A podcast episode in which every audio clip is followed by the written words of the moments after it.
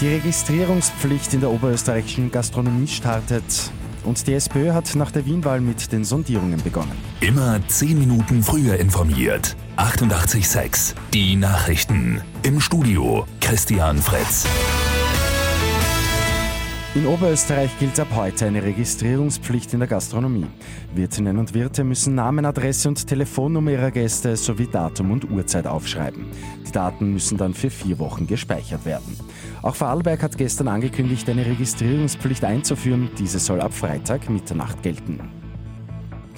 Acht Tage nach der Wienwahl hat es gestern die ersten Sondierungsgespräche gegeben. SPÖ-Bürgermeister Michael Ludwig hat Neos rund um Spitzenkandidat Christoph Wiederkehr empfangen.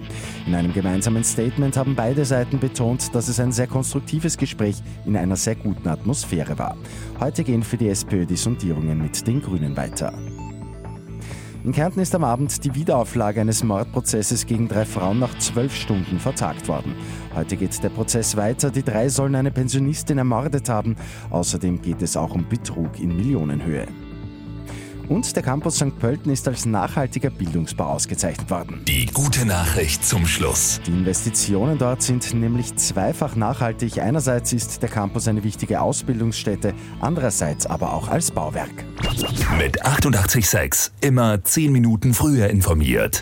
Weitere Infos jetzt auf Radio 886 AT.